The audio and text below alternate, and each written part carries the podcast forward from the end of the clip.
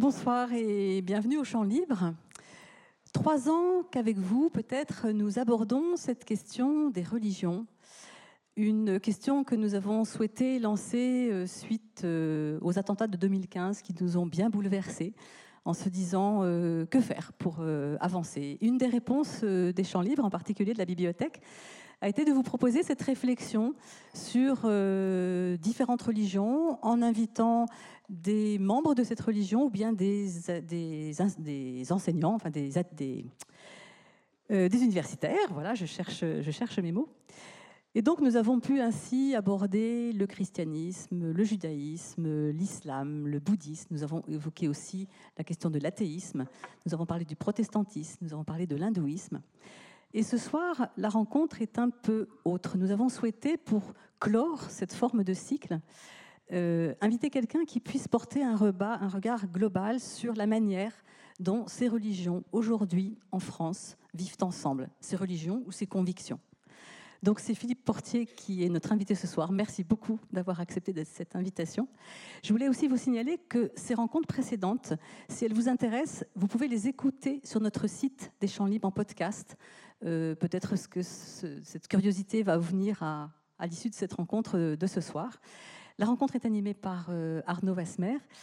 Vous avez la parole, bien sûr, en deuxième partie de rencontre. Vos questions seront les bienvenues. Mais pour l'instant, je vous laisse euh, autour de cette thématique qui n'est pas rien. Croire ou ne pas croire, vivre ensemble nos convictions. Bonne soirée. Merci Christine. Merci Christine, bonsoir, donc bienvenue euh, pour euh, cette rencontre sur ce, vaste programme qui vient donc effectivement clore euh, cette, cette série. Nous sommes avec Philippe Portier qui est directeur d'études à l'école pratique des hautes études, directeur au CNRS du groupe Société religion, euh, laïcité, les mots sont au pluriel. Et vous enseignez également euh, la théorie politique à l'Institut d'études politiques de Paris. Et puis sans doute, euh, certains d'entre vous ici vous connaissent, puisque Rennes fait partie des villes que vous avez l'habitude de fréquenter.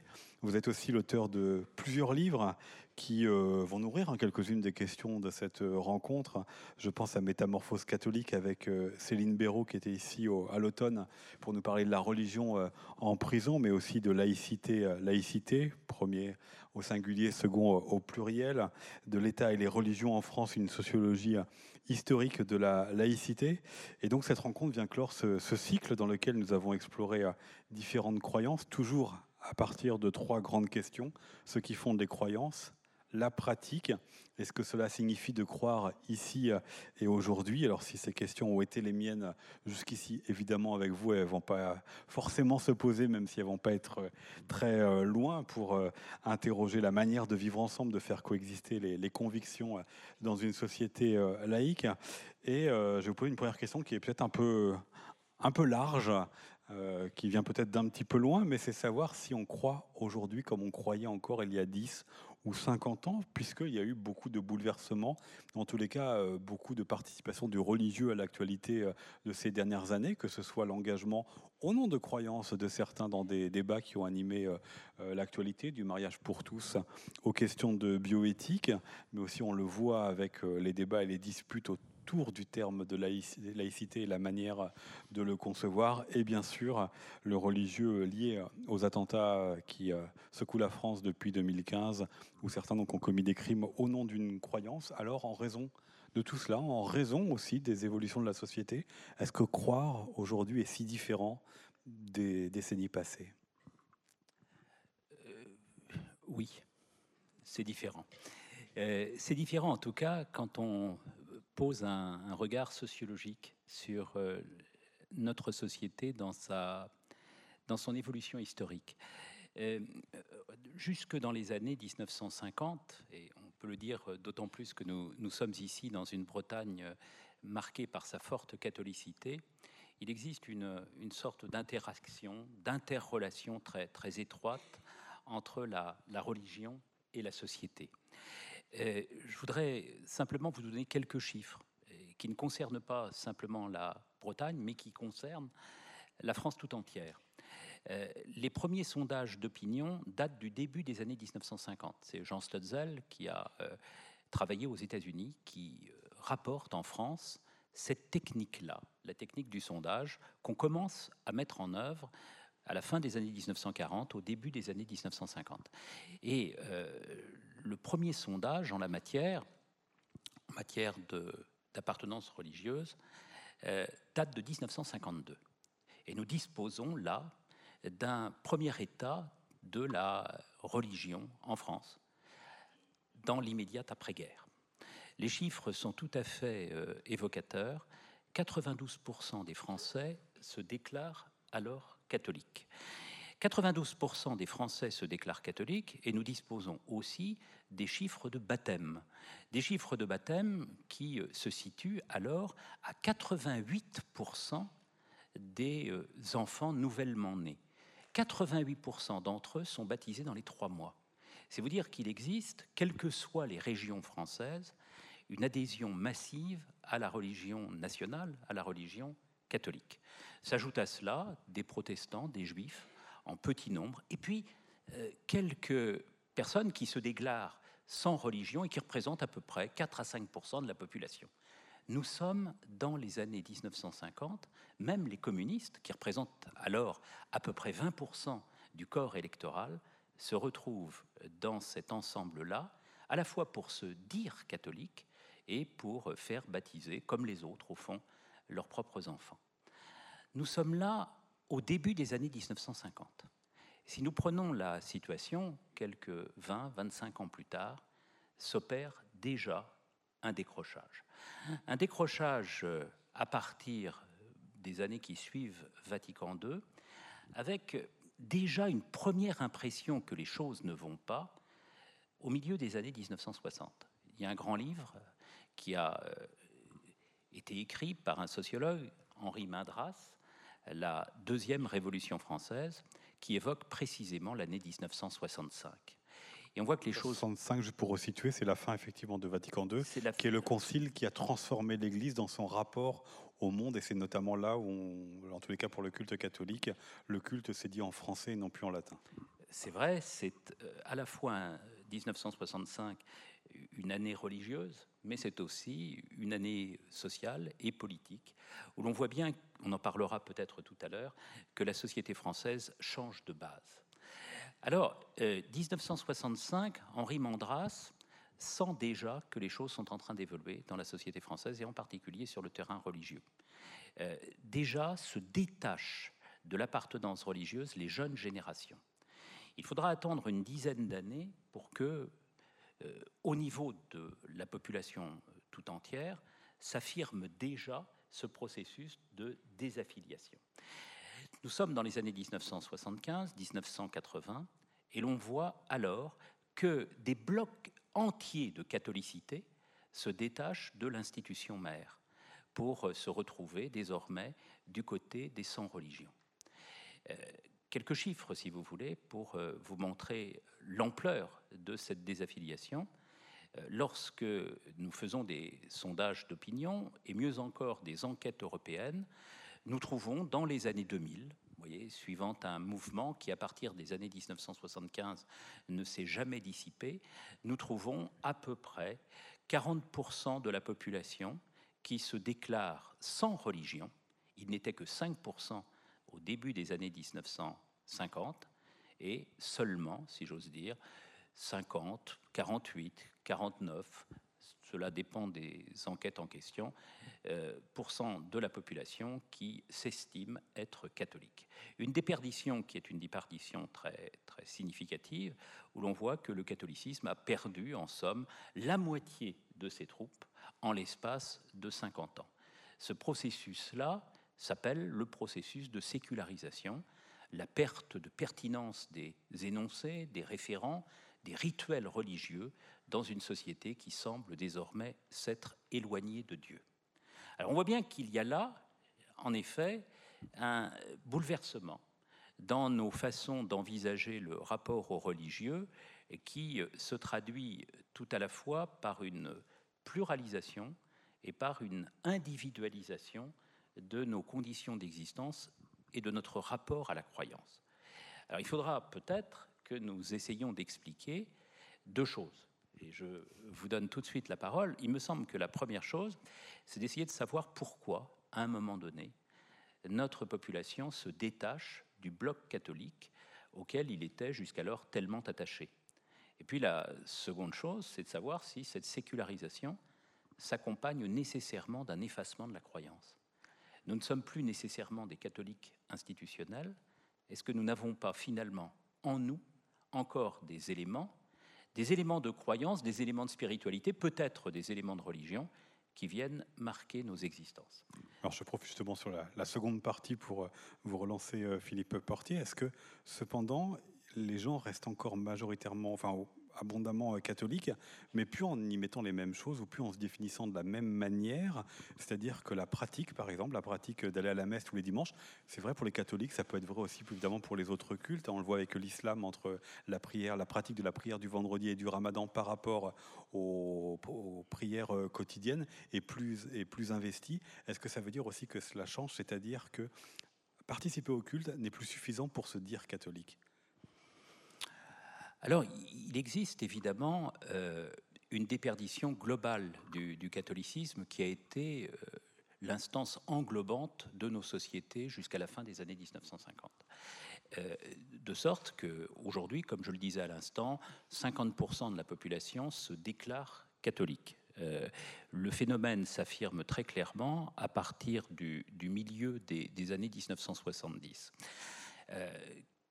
comment se présentent ceux qui se disent catholiques. Et l'on voit que cet univers-là n'est pas du tout un univers unifié.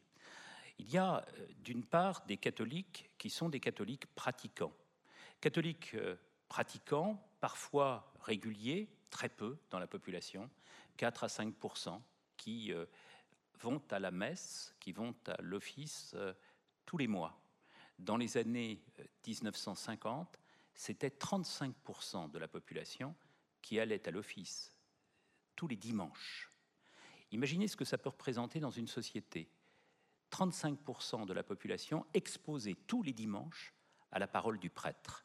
Aujourd'hui, nous n'avons dans la société française que 5% à peu près de la population qui se retrouve dans une situation à peu près semblable, sauf que nous avons changé les critères et que maintenant, dans les études que nous organisons, les chiffres sont à ce point euh, bas que, en effet, il faut calculer les choses à partir de l'assistance à une messe mensuelle. Oui, alors de manière des enquêteurs, mais est-ce que c'est vrai aussi pour ceux qui se définissent eux-mêmes comme, euh, comme catholiques? C'est-à-dire ils peuvent se définir comme catholiques très croyants sans aller à la messe euh, tous les dimanches, ce qui n'était pas forcément le cas il y a 30-50 ans. Alors voilà, il faut surtout pas envisager euh, l'appartenance au, catholicisme à partir des indicateurs qui sont ceux des années 1950 euh, ou 1960. Euh, l'appartenance au catholicisme se vit de manière très, très différente, ce qu'on appelle très souvent une façon réflexive et non plus normative d'envisager le catholicisme. D'une part, on y va à ces fameuses messes quand on en a envie, il y a là un effet du processus d'individualisation ou de subjectivation euh, qui marque nos sociétés. Euh, il faut au fond que l'expérience religieuse corresponde à mes propres désirs. Et c'est ce qu'on appelle euh, une position pragmatiste où l'on retire au fond de la croyance un plaisir qui répond à mes propres intérêts. Alors ça, c'est une évolution très nette qui, se vit, si vous voulez, sur le, fondement d'une correspondance entre l'assistance au rituel et l'expérience d'un moment qui correspond à mon propre désir intime.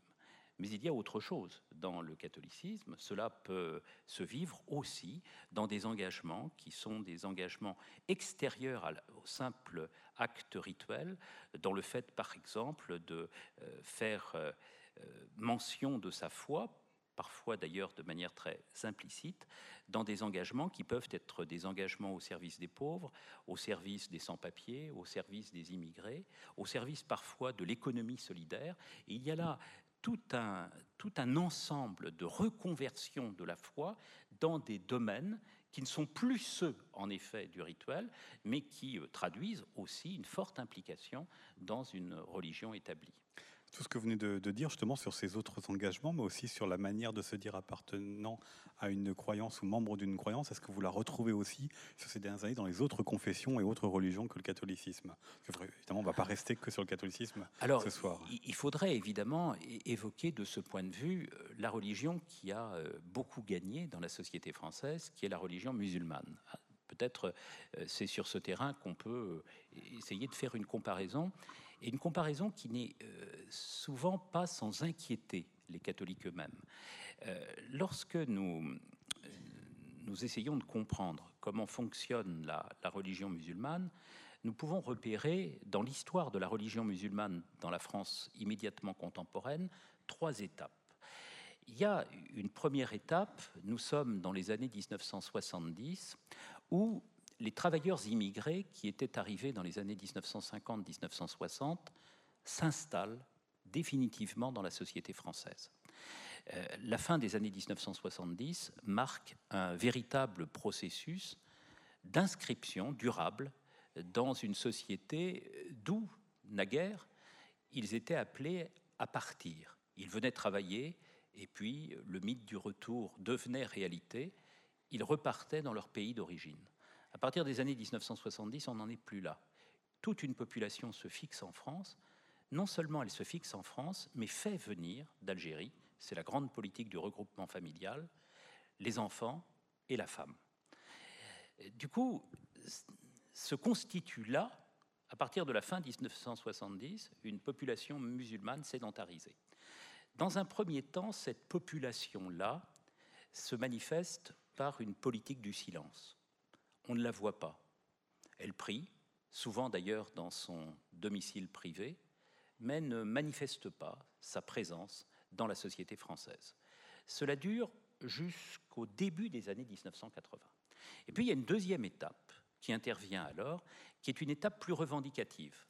Les musulmans interviennent sur la scène publique, en particulier les jeunes générations, pour euh, réclamer un droit à l'indifférence.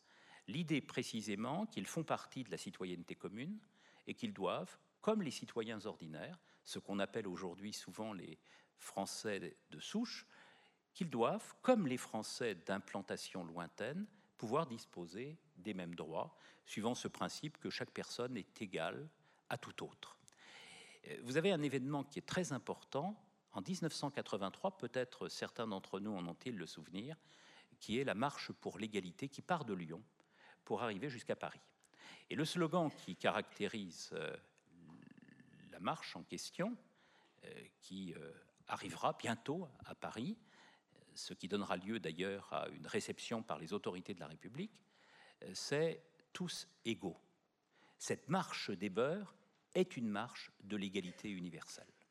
Vous voyez que c'est une deuxième étape où une parole publique s'énonce, mais une parole publique qui reprend au fond les grands principes de la citoyenneté républicaine. Alors là où les choses évoluent, c'est à partir de la fin des années 1980. À partir de la fin des années 1980, nous sommes dans un autre modèle d'islam, en tout cas un modèle émergent, qui n'est pas sans inquiéter immédiatement toute une partie des intellectuels, toute une partie aussi des acteurs politiques. Euh, un élément, un événement tout à fait important apparaît alors qui immédiatement suscite le débat, suscite la polémique. Vous en avez sans doute le souvenir, c'est l'affaire de Creil. L'affaire de Creil, précédée par l'affaire d'Épinal, qui est dans le même sens, nous sommes en septembre-octobre 1989 et trois jeunes filles, au lycée, au collège de Creil, se mettent à porter des voiles. Se mettent à porter des voiles dans l'école, suscitant immédiatement une réplique du principal, qui euh, leur demande d'ôter leur voile et qui, devant leur refus, les exclut de l'école. Suscite également une réaction des intellectuels, et on voit apparaître des intellectuels qui aujourd'hui sont des intellectuels encore de premier plan, Alain Finkielkraut, Catherine Kinsler, Elisabeth de Fontenay, Elisabeth Badinter, Régis Debré, qui signent tous ensemble une chronique dans le Nouvel Observateur qui s'intitule Prof, ne capitulons pas. Prof, ne capitulons pas, défendant cette idée que l'espace de l'école est un sanctuaire. Ils usent de cette formule, maintenant tellement entrée dans notre langage public, et que dans ce sanctuaire doivent valoir les droits égalitaires et nullement le droit à la différence que réclament ces jeunes filles en arborant publiquement leurs insignes ou leurs signes religieux. Alors tout le problème, évidemment, c'est de savoir ce qui nous est arrivé. Que nous est-il arrivé pour que des jeunes filles qui auparavant revendiquaient au fond, euh, comme euh, les militants de la marche des bœufs, une euh, égalité universaliste, un droit à l'indifférence, que nous est-il arrivé pour que ces jeunes filles revendiquent désormais ce droit à la différence? C'est un premier moment, un premier moment qui va en appeler d'autres, et qui va voir bientôt des revendications culturalistes apparaître dans l'espace public qui, jusqu'alors, n'avaient pas émergé. La revendication vestimentaire, je viens de le dire, la revendication alimentaire, bientôt, avec cette idée qu'il faut que sur euh, le terrain de l'alimentation, le halal soit respecté. Et puis bientôt, à partir de cette catégorie nouvelle, qui n'était pas utilisée de la même manière dans les années précédentes, va se mettre en place, du côté de ces catégories-là, un processus de halalisation, pour parler comme Gilles Kepel, de l'existence. Tout doit être traité à partir de la différence entre le licite et l'illicite. Mais évidemment, il faudrait ajouter immédiatement un point. Qui sont ceux qui sont dans les années 1990, dans les années 2000, et plus encore dans les années 2010, marqués par euh, ce souci de l'identité religieuse. Est-ce qu'il s'agit, euh, ce que laisse supposer mon propos jusqu'à présent, euh, d'un mouvement général, d'une vague uniforme qui toucherait tous les musulmans de manière identique? Ou s'agit-il au sein de la population musulmane de quelques catégories spécialement typées C'est évidemment le second point qu'il faut ici développer.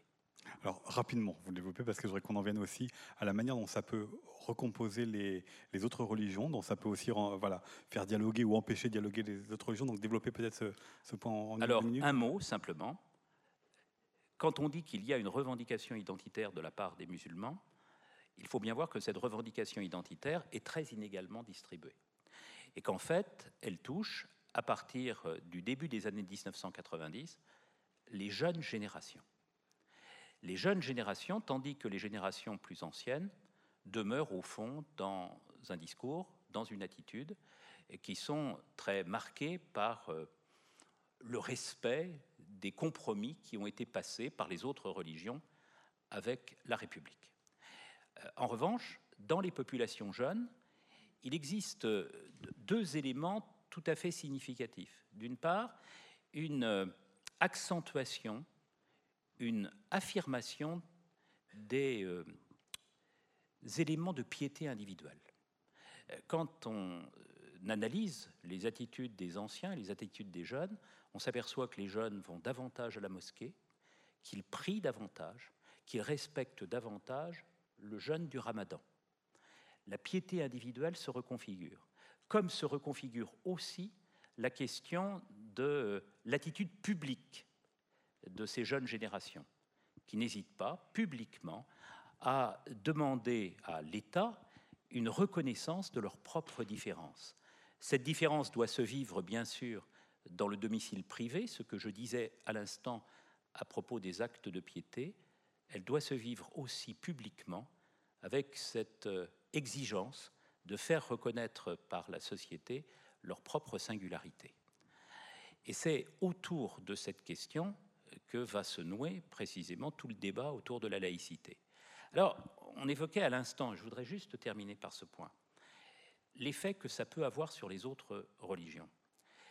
Euh, vous remarquerez, je reviendrai ensuite peut-être sur l'univers des valeurs portées par ces jeunes. Ça, c'est quelque chose de très important.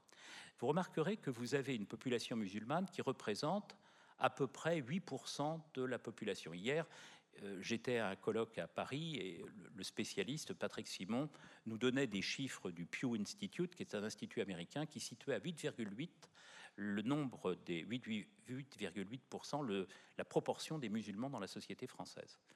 Le problème, c'est que dans les jeunes générations, les musulmans, les pratiquants ne représentent pas 8,8%. Dans les jeunes générations, on est à 25%. Euh, sur la totalité des jeunes, si vous voulez, 25% sont des jeunes pratiquants, 25% sont des musulmans. Alors que quand vous prenez les catholiques, vous apercevez en effet que seuls, sur la totalité des jeunes générations de 15 à 25 ans, 10% des jeunes pratiquants, pratiquant une religion, sont des catholiques. Et vous voyez que se transforme ici ce qui nous apparaissait comme une évidence. Le catholicisme comme religion majoritaire, et puis une minorité qui est récemment arrivée, la minorité musulmane qui s'est installée et qui doit ou qui devait rester dans son statut minoritaire.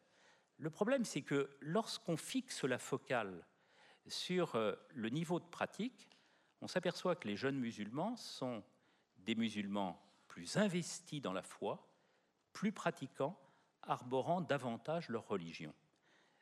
Vous sentez, à partir de ce constat-là, comment le catholicisme peut réagir bah, Dites-nous justement là, comment il peut réagir, parce que évidemment, on n'envisage pas la même chose, on n'envisage pas le même futur quand on se sait majoritaire ou quand on se sait devenir minoritaire chez les jeunes euh, générations. Qu'est-ce que ça change au catholicisme et qu'est-ce que ça change aussi surtout à la manière d'investir sa croyance ou d'investir son appartenance euh, religieuse? Est-ce qu'on en fait une appartenance de combat? Oui, alors vous, sentez bien que le catholicisme de compromis, c'est un catholicisme qui euh, se sent majoritaire dans la société française. Au fond, il n'y a pas de différence dans les années 1950 et encore dans les années 1960 entre le catholicisme euh, inscrit dans le respect d'observances rituelles, dans un climat doctrinal communément partagé par la société, par cette idée au fond que les normes du catholicisme sont des normes partagées par toute la société. Nous en sommes là dans les années 1950-1960. Et puis, le catholicisme subit d'une certaine manière un, double défi. Il y a un défi interne, le catholicisme perd un certain nombre de ses membres déclarés, ce que je disais tout à l'heure, et parallèlement voit émerger, en particulier dans les jeunes générations, euh, tout un réseau, tout un segment de la société qui est très actif et qui semble être majoritaire dans ces jeunes générations, le segment musulman en question. Alors, ça se traduit, si vous voulez, par, euh, euh, au fond, deux ou trois conséquences. Euh, la première conséquence importante, c'est que le catholicisme se ressent désormais comme étant dans une situation difficile. nous étions hier majorité, dit l'institution, nous devenons de plus en plus une simple communauté parmi d'autres communautés. Le syndrome de la minorité. Double minorité, minorité par rapport aux musulmans qui, dans les jeunes générations, progressent beaucoup plus, minorité aussi par rapport à la société qui, euh, en se laïcisant aussi, a rendu minoritaire le catholicisme. Il y a ces, deux dimensions, et est-ce qu'on les retrouve aussi dans les autres confessions? Euh, J'ajoute juste un point, parce que vous évoquiez tout à l'heure le catholicisme de combat. Et le catholicisme de combat se structure précisément à partir du moment où il se sent minoritaire et où il estime qu'il euh, se trouve concurrencé, en particulier dans les jeunes générations, par euh, tout un segment musulman qui semble bien plus actif et nombreux. Et à partir de ce moment-là, on le voit très, très clairement, si vous voulez, euh, chez les catholiques d'aujourd'hui, que j'appelle souvent les catholiques d'identité. Ils développent ce sentiment minoritaire et en même temps, pense qu'il faut défendre l'identité catholique et l'identité française, les deux étant associés, euh, dans un rejet, ou en tout cas dans une certaine méfiance, à l'égard de l'islam qui s'installe.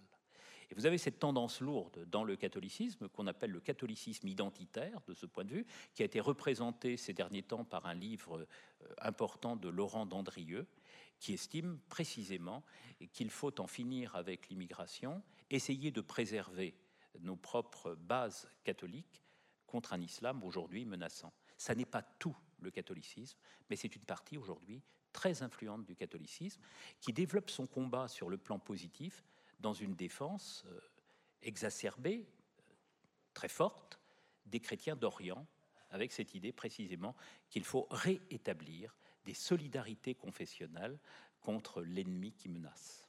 Et l'autre ennemi, alors pour cette frange du catholicisme, est-ce que ce serait l'État et l'État laïque? Parce qu'on l'a vu euh, ces dernières années, il y a une politisation d'une partie du, religieux qui là était en combat, pas forcément euh, contre les musulmans, mais en combat pour des valeurs qui leur semblaient importantes. Donc c'est leur investissement euh, dans tous les débats sur la bioéthique, leur investissement dans les manifestations contre le, mariage pour tous.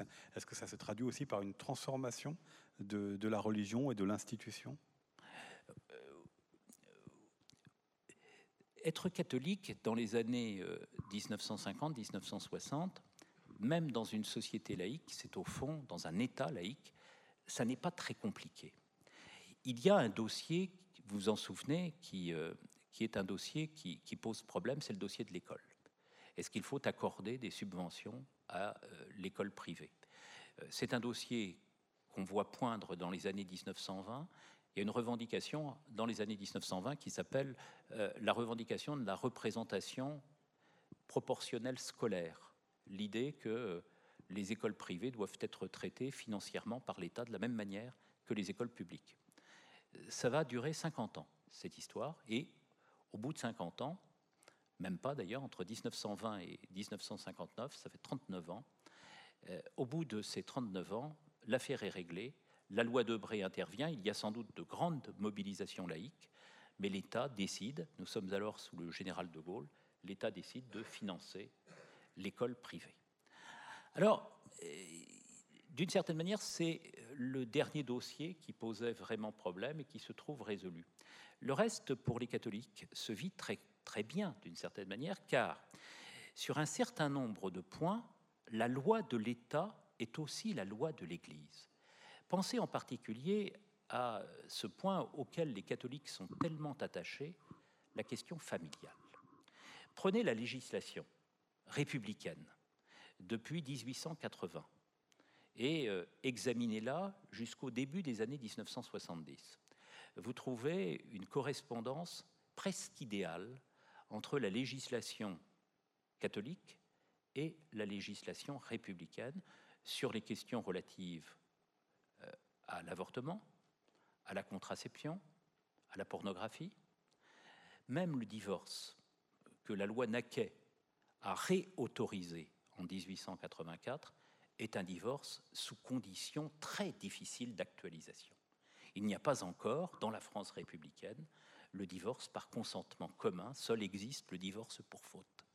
Et vous voyez que sur ce terrain culturel, au fond, un catholique se sent bien dans la République laïque. Alors il est très énervé évidemment par les discours euh, euh, anticléricaux de la SFIO ou du Parti communiste, mais globalement, la culture catholique continue à pénétrer la législation générale. Imaginez ce que nous avons vécu à partir des années 1960, 1965, là déjà, marquant une évolution. 1965, c'est le début d'une réflexion sur la contraception qui va aboutir, alors même que nous sommes sous le règne de ce grand catholique qui est le général de Gaulle, qui va aboutir à la loi Neuwirth en 1967, autorisation de la contraception. Le divorce par consentement mutuel intervient en 1975. 1975, nous sommes en janvier, c'est l'adoption de la loi Veil.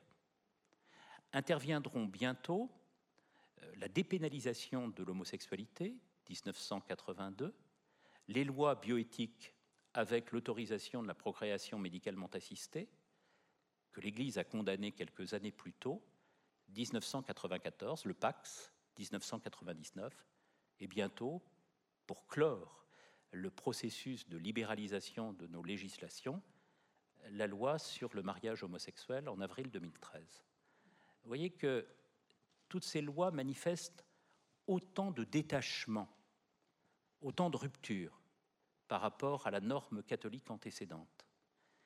Imaginez précisément que c'est tout un univers qui euh, se trouve bousculé, tout un univers qui s'écroule pour ceux qui demeurent attachés, en effet, aux règles de l'Église éternelle.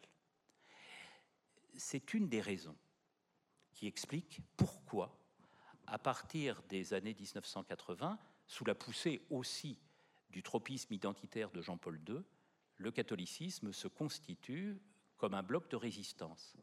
Un bloc de résistance à une législation qui lui échappe de toutes parts, qui prend ses distances vis-à-vis de la culture traditionnelle. Et l'on peut analyser euh, précisément les mobilisations qui se mettent en place à partir des années 90. On n'a pas attendu la mobilisation de la manif pour tous de ce point de vue. Toutes les mobilisations qui se mettent en place du côté catholique dans les années 1990 comme le, symbole, au fond, d'une crise d'identité de la part euh, d'une catholicité militante ou simplement engagée qui ne se retrouve plus dans une société qui s'éloigne à ce point des valeurs produites et promues par l'institution chrétienne. Ah voilà, parce que euh, la question c'était est-ce que ce bloc est homogène ou non? Parce que toute, l'histoire que vous venez de, dérouler, il y a eu des catholiques qui étaient favorables. Il y a toute une tradition des catholiques de gauche qui a pu être favorable sur certains des points que vous venez euh, d'évoquer. Est-ce que ce bloc est homogène? Et toujours ma question aussi, hein, qu'en est-il dans les autres confessions et dans les autres religions? Alors, votre, votre question nous, nous permet de, repérer dans toutes les, religions deux polarités. Alors, je vais vous dire un mot tout d'abord de la première polarité, qui est ce que j'appelle souvent la polarité de l'ouverture. Euh, disons une polarité libérale, euh, qui travaillent toutes les religions. Et dans toutes les religions, cette polarité libérale, elle a été dominante dans les années 1950-1960. Pour ce qui concerne le catholicisme, c'est l'époque du Concile Vatican II qui va être prolongée par toute la vague qu'on a bien connue à Rennes euh, du catholicisme de gauche. Un catholicisme de gauche qui s'inscrit dans la ligne de ce grand texte conciliaire qui est Gaudium et Spes, où l'Église euh, entreprend de se, de se réconcilier avec une société moderne qu'elle considérait depuis le XIXe siècle comme étant euh, un royaume diabolique. Alors à partir en effet des années 1950-1960, mais préparé déjà par les mouvements d'action catholique de l'avant-deuxième guerre mondiale, euh, on voit bien qu'un catholicisme de gauche, d'ouverture, accueillant finalement aux requêtes de la société moderne, se met en place. Polarité de l'ouverture qui passe compromis avec le monde, qu'on analyse très souvent en, sociologie comme étant le témoin d'une sécularisation interne du catholicisme. Euh, acceptation d'un compromis avec le monde externe qu'on voit à l'œuvre dans toutes les autres confessions à cette époque-là. Pensez euh, à un islam qui euh, aujourd'hui euh, semble en effet s'être radicalisé et qui, souvent, dans les années 1950-1960, accepte de l'autre côté de la Méditerranée de passer compromis avec euh, les régimes du nationalisme arabe, qui d'ailleurs euh, ne cessent de l'instrumentaliser et parfois de le corseter. Nous sommes là du côté des musulmans, qui correspond au fond à la stratégie ou à la posture du silence que j'évoquais tout à l'heure aux politiques le soin de déterminer le politique, aux religieux le soin simplement d'administrer la relation avec Dieu. Euh, ce qui vaut pour le catholicisme, ce qui vaut tendanciellement pour l'islam, vaut aussi pour le judaïsme. Vous vous souvenez que l'État juif se constitue en 1947-1948 sur le fondement de la pensée de Ben Gourion, qui est une pensée très marquée par euh, ce que nous appellerions, nous Français, la laïcité. C'est un sionisme laïque qui se développe, accompagné d'ailleurs par des rabbins qui vont dans le même sens, considérant que la société israélienne doit d'abord se développer à partir d'un débat collectif marqué par l'échange libre des arguments.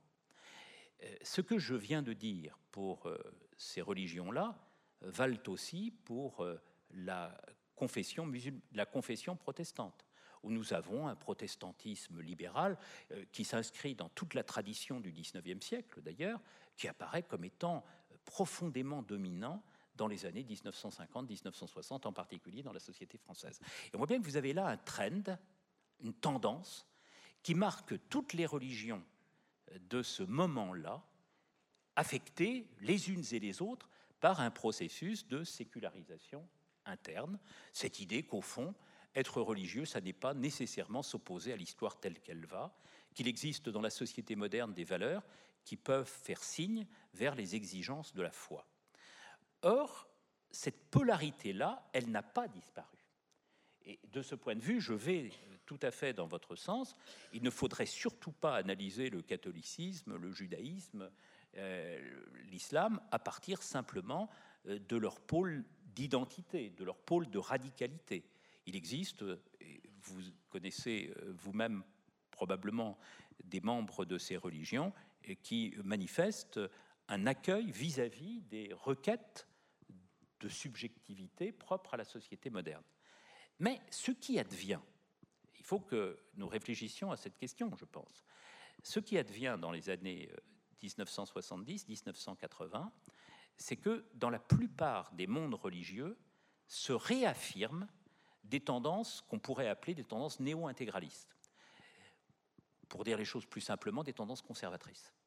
Cette idée précisément que le monde alentour est un monde marqué par la crise, un monde qui ne tient pas ses promesses d'émancipation, un monde qui nous éloigne d'une culture euh, du respect ou de la dignité de soi, un monde, au fond, qu'il faut récuser pour euh, retrouver les seules valeurs qui vaillent, les valeurs euh, inscrites dans la loi de Dieu, à partir desquelles nous pourrons reconstruire une société de paix, de justice et d'harmonie. Et on voit bien qu'il y a là une convergence qu'on pourrait appeler une sorte de revanche de Dieu, si vous voulez, y compris dans des religions qui avaient passé compromis avec le monde, à partir des années 1980. C'est un mouvement euh, qui travaille tous les mondes confessionnels à partir de ce moment-là et qui les amène euh, dans des situations de crise, comme la situation du mariage pour tous, à passer alliance pour contredire précisément les valeurs de la société libérale vous devancez ma, question parce que c'était euh, comment vous comprenez justement qu'en 2012-2013, on ait vu manifester euh, ensemble des représentants de ces différentes religions, religions, malgré ce que vous avez dit précédemment entre le monde catholique, une partie du monde catholique et une partie du monde musulman, qui serait plutôt une hostilité, c'est-à-dire qu'il se joue en même temps sur certains points une hostilité et en même temps des solidarités ou des partenariats. Les deux cohabitent? Alors la question est, extrêmement euh, intéressante et montre toute la difficulté euh, de faire euh, la sociologie des dialogues euh, interreligieux aujourd'hui. à la fois, il y a du dialogue et il y a de la concurrence, et parfois de l'adversité. Et, et, du coup, j'aurais du mal, si vous voulez, à vous dire de manière extrêmement unilatérale, nous sommes aujourd'hui dans le monde de l'affrontement entre les religions. Je ne pourrais pas vous dire non plus, nous sommes dans le monde du dialogue transparent entre les religions. Ce qui se joue aujourd'hui entre les religions, c'est au fond euh, une situation d'entre-deux. On voit bien que sur certains dossiers, la frontière passe entre les mondes religieux et le monde séculier. La question, en particulier, des valeurs morales, des valeurs familiales. Sur cette question, depuis le début des années 1990, il y a des alliances très nettes entre les forces religieuses pour dire non.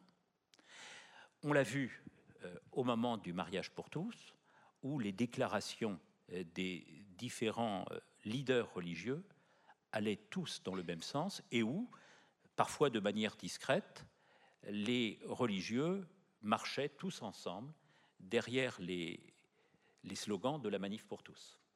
Alors, on le voit en particulier, si vous voulez, dans les propos évidemment des, évêques catholiques, mais de manière tout à fait intéressante, euh, le président de la Fédération protestante de France euh, de l'époque avait pris la parole en disant très, très clairement, le mariage pour tous, euh, ça n'est pas simplement une question d'amour, il faut le voir autrement, ce mariage homosexuel remet en cause les constantes anthropologiques de notre société. La Fédération protestante de France allait dans ce sens, se rapprochant par là même, elle qui avait été jusqu'alors tellement libérale, se rapprochant par là même d'un conservatisme moral. Euh, vous vous souvenez aussi probablement des propos du, du rabbin Bernheim, qui était intervenu en reprenant presque mot pour mot les propos de Benoît XVI en la matière. Euh, quant au Conseil français du culte musulman, citant le Coran, il estimait qu'il y avait là une transgression de la loi divine qui suppose que l'union matrimoniale ne puisse associer qu'un homme et une femme. Alors, euh, sur ce terrain du dossier familial, euh, ce qu'on pourrait appeler la gestion de l'intime, il y a manifestement des convergences très lourdes entre les différentes religions. Et puis, en même temps, alors convergence aussi, car il ne faut pas voir les choses simplement euh, sur la question morale, convergence aussi, on l'a vu, lorsque euh, la France s'est trouvée euh, confrontée à la difficulté des attentats, où sur ce terrain, il a existé un front commun des religions pour dire non à cette violence absurde, à cette violence absolue, qui était celle des attentats terroristes. Mais en même temps, qu'il y, a des, qu'il y, a des, qu'il y a des dialogues qu'il y a des rapprochements sur les questions que je viens de dire, il y a en même temps des adversités. Et on le voit très clairement quand on étudie d'un peu près, si vous voulez, la, configuration des, des, catholiques en France ou des évangéliques en France. On voit bien qu'il y a un souci, en effet, avec euh, la pénétration, l'installation dans la société française d'un islam qui, euh, par sa présence, semble bouleverser la mémoire d'une histoire. Que sommes-nous? Nous sommes sans doute des individus libres et autonomes. C'est le produit de la Révolution française. Mais surtout depuis les années 1970-1980, nous nous définissons aussi, et de plus en plus, comme marqués par une patrimonialité. Nous sommes aussi des êtres de mémoire. Quelle est notre mémoire? C'est ça la, volonté d'inscrire dans euh, la Constitution européenne les racines chrétiennes de l'Europe, par exemple? Alors ça, c'est un, élément qui est un élément euh, tout à fait frappant euh, de cette patrimonialisation que j'évoquais à l'instant. Pensez que euh, il y a eu, au début des années 2000, peut-être en avez-vous le souvenir, toute une mobilisation autour de cette idée qu'on pouvait faire référence aux racines chrétiennes, aux valeurs chrétiennes. On n'allait quand même pas en France, contrairement à la Pologne, jusqu'à demander l'invocation de Dieu dans la Constitution européenne. Mais l'idée y était, c'était cette idée que l'Europe ne pouvait pas se dissocier de son enracinement chrétien. Alors ce qui vaut au niveau européen vaut euh, également au niveau national. Vous avez dans la constitution polonaise de 1997 une indication très claire de cette idée que les valeurs de la Pologne sont liés au respect d'un Dieu qui serait source de vérité et de justice. Préambule de la Constitution polonaise de 1997. Vous avez une constitution élaborée en Hongrie en 2012 qui va tout à fait dans le même sens en évoquant euh, le caractère indissociable de la réalité hongroise et de la réalité chrétienne. Mais nous-mêmes, Français, tellement marqués par cette idée révolutionnaire qu'il faut euh, du passé faire table rase. Nous-mêmes, Français, nous sommes également marqués par des discours qui réaffirment notre enracinement. Voyez tout ce qu'on dit pendant la campagne présidentielle d'il y a euh, maintenant un an, tout ce qu'ont dit nos leaders politiques. Deux leaders n'ont pas admis leur dette à l'égard du christianisme. Mélenchon et Hamon. Mais tous les deux ont donné des interviews en disant qu'ils avaient été éduqués dans le christianisme. Que sans doute ils l'avaient rejeté, mais que dans ce rejet s'affirmait précisément leur euh, propre configuration psychologique. Je laisse de côté ces deux figures importantes de la gauche française pour m'en tenir à François Fillon, Emmanuel Macron et euh, Marine Le Pen. Euh, j'ai repris les discours de ces trois personnes et on s'aperçoit que chez ces trois personnes, il y a une invocation des racines chrétiennes de la France. Comme si précisément notre société ne pouvait se définir autrement que par sa patrimonialité religieuse. Et de ce point de vue, c'est une évolution tout à fait euh, considérable du discours euh, laïque dans la société française, où l'on voit que nos leaders politiques n'hésitent pas à, convoquer des enracinements que, auparavant, jamais ils n'auraient osé invoquer. Ça participe pour vous au, trouble qu'il y a sur la définition du mot laïcité, outre évidemment tous les enjeux qui sont liés à les enjeux d'organisation, de, relations entre l'État et les sociétés? Alors, il y a toujours eu euh, des débats autour de la, de la laïcité. Euh, on, a l'impression que tout a été forgé par cette loi du 9 décembre 1905, qui est euh, la loi qui, qui régit aujourd'hui, aujourd'hui encore, malgré les évolutions qu'elle a pu subir. Je vous rappelle qu'il y a eu 50 transformations de la loi de 1905 vous voyez la différence entre la réalité historique et le discours qu'on a produit autour de la loi de séparation. On nous dit toujours la loi de séparation, c'est euh, l'élément sacré de la République, on n'y touche pas. Depuis 1905, on y a touché 50 fois. 50 révisions. Je ferme cette parenthèse en vous disant qu'en 1905, il y a débat sur euh, la laïcité, que le texte qui euh, émerge, le 9 décembre 1905, c'est un texte de compromis où euh, ont essayé de se mettre d'accord des tendances profondément différentes de la société politique française, des tendances qui défendaient des conceptions euh, très opposées de la laïcité. Alors c'est vous dire que le mot laïque, comme le disait un juriste euh, professeur à Poitiers, Jean Rivero, le mot laïque a toujours senti la poudre.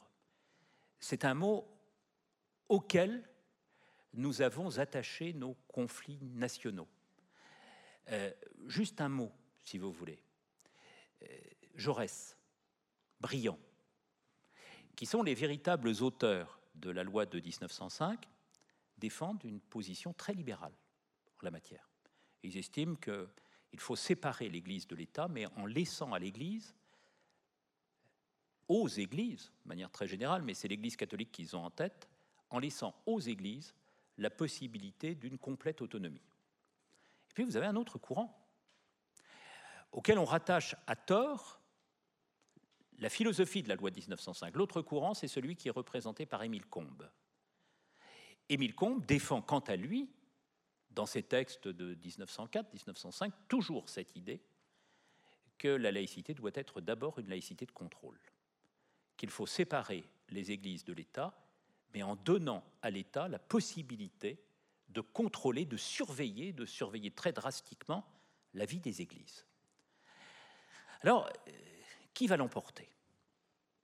C'est brillant, c'est Jaurès, la conception libérale qui l'emporte, ce dont témoigne d'ailleurs l'article 1er de la loi de 1905, qui commence par cette affirmation magnifique, la République assure la liberté de conscience, elle garantit la liberté des cultes, sous la seule réserve des exigences de l'ordre public. C'est l'article premier de cette loi de 1905. Et vous voyez que vous avez dans cette inscription même, dans cet introïte, l'idée précisément que notre société laïque doit se construire autour de ce que Jaurès, de ce que Briand appelait la solution libérale. Euh, il reste qu'il y a eu débat et qu'on trouve encore dans la loi un certain nombre d'éléments qui marquent la volonté du contrôle.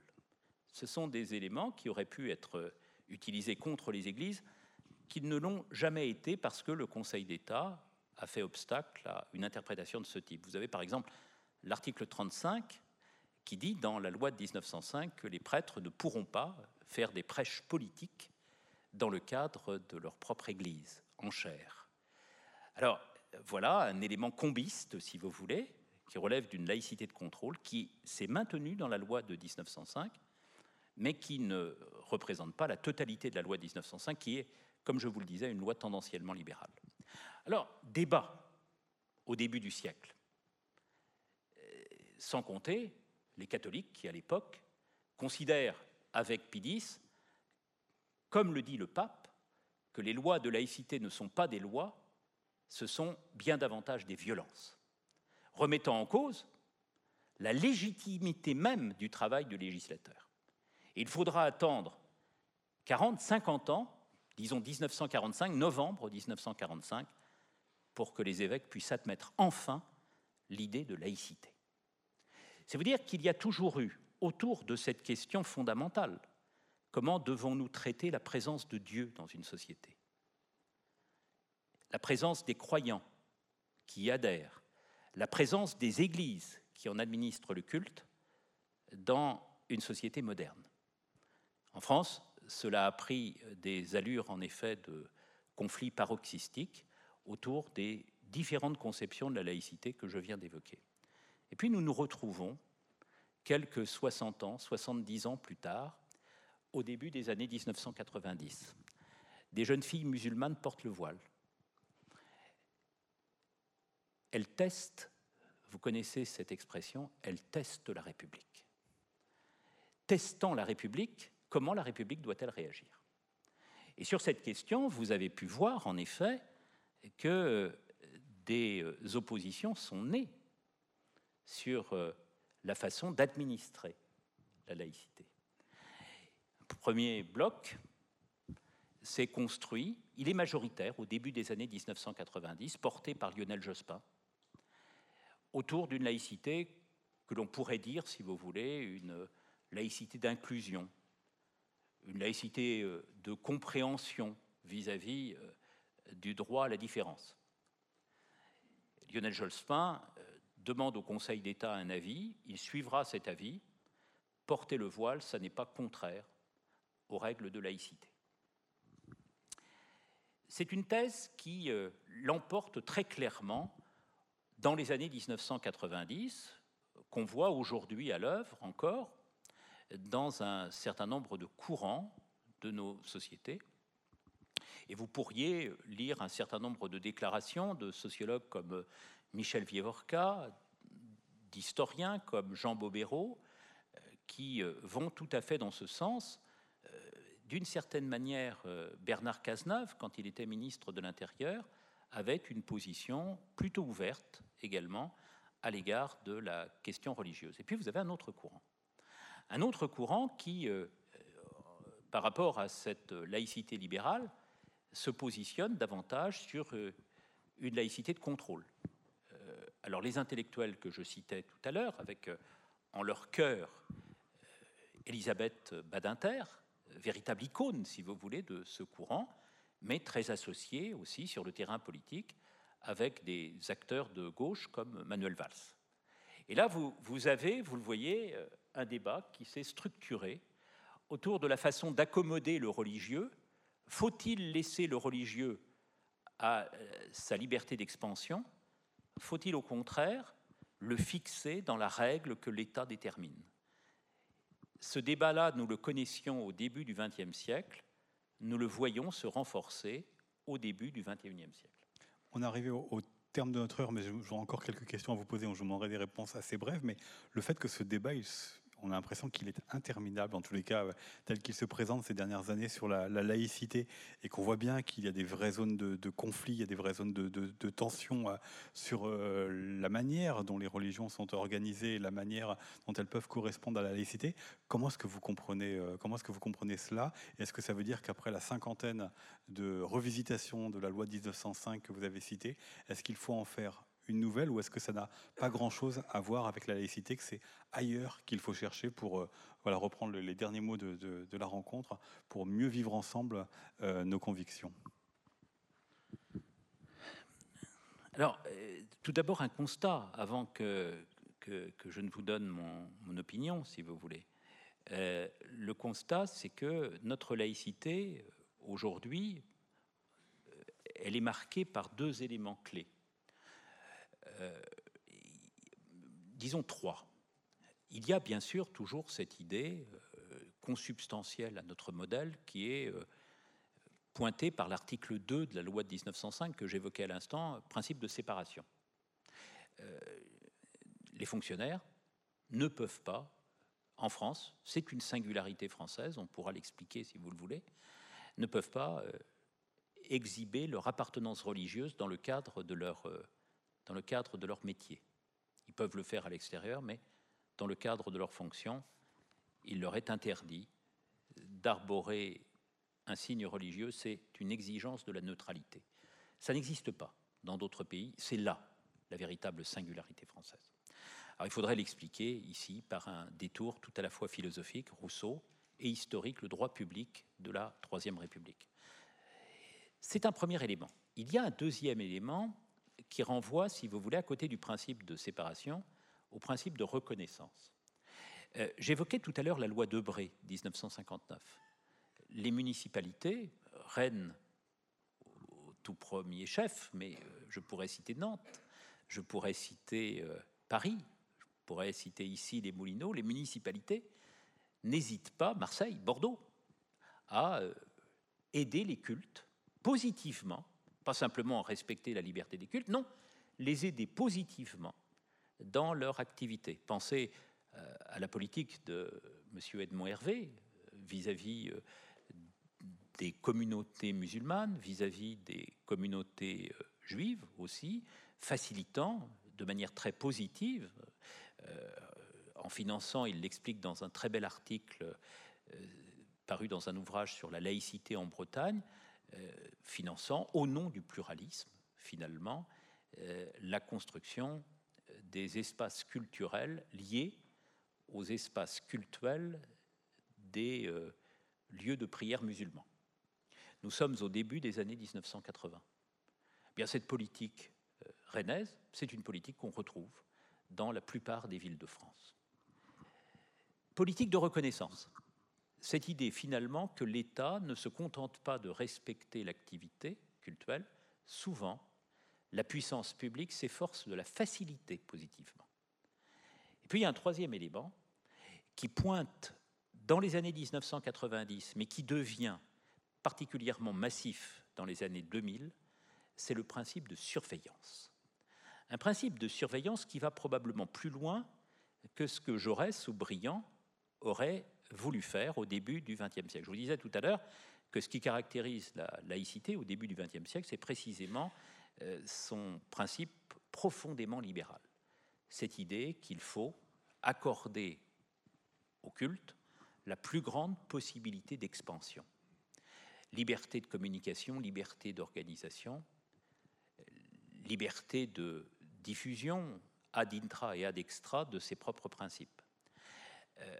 Il se trouve que, comme vous le voyez, depuis euh, une quinzaine d'années, à mesure au fond que les attentats faisaient sentir leurs effets dans l'opinion publique, depuis une quinzaine d'années, l'État contrôle et contrôle de plus en plus. Alors, euh, les lois de 2004, les lois de 2010 sur le port des signes religieux dans l'espace scolaire ou dans l'espace public sont un élément parmi d'autres de cette politique de contrôle. C'est à partir précisément de ces trois grands principes, séparation, reconnaissance, surveillance, qu'il faut analyser la situation actuelle de notre laïcité. Alors, nous sommes confrontés à un véritable problème aujourd'hui, décrit par un, certain nombre de, journalistes enquêteurs, repéré aussi euh, par euh, des sociologues, c'est que, euh, il faut bien le dire, sans essayer de stigmatiser une population particulière,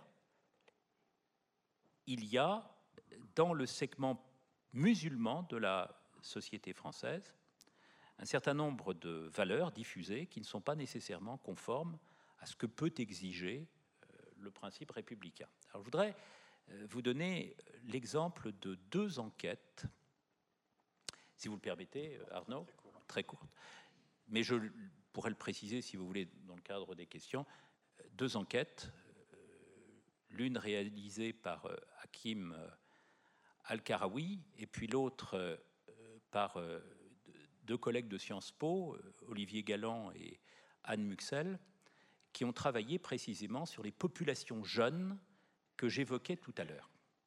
Alors, il y a là un constat à opérer qui montre, en effet, sinon des principes de sécession à l'œuvre dans ces euh, populations, du moins des, principes de distanciation vis-à-vis de notre éthique commune. Je donnerai des exemples tout à l'heure. Et toute la question, c'est de savoir, mais évidemment, euh, on, ne va pas la, traiter, cette question, en, deux secondes, surtout ce soir. Et c'est une question qui travaille beaucoup les, acteurs politiques, euh, qui reçoivent euh, beaucoup de chercheurs en ce moment pour essayer de trouver des solutions à cette question. Comment faire pour réintégrer dans l'enclos commun des valeurs de la démocratie constitutionnelle des populations qui ont tendance à s'en échapper? Alors, pendant longtemps, puisque vous me demandiez mon opinion, je pense, euh, j'étais le défenseur d'une laïcité très inclusive, très libérale, euh, en considérant au fond que le droit à la différence pouvait suffire lorsqu'il était reconnu pour euh, constituer le principe d'une société harmonieuse. Et je considère aujourd'hui que probablement il ne faut plus penser comme ça. Et qu'il faut essayer euh, d'associer précisément, je crois, à la fois euh, une politique de la tolérance, mais en même temps une politique de la cohésion dont nous pourrons évoquer, si vous le voulez, les possibles modalités. Alors, il me semble, si je me trompe, qu'il y en a un autre que vous qui a une conception plutôt libérale de la laïcité. Il s'appelle Emmanuel Macron. En tous les cas, tel qu'il l'a exposé, tel qu'on peut.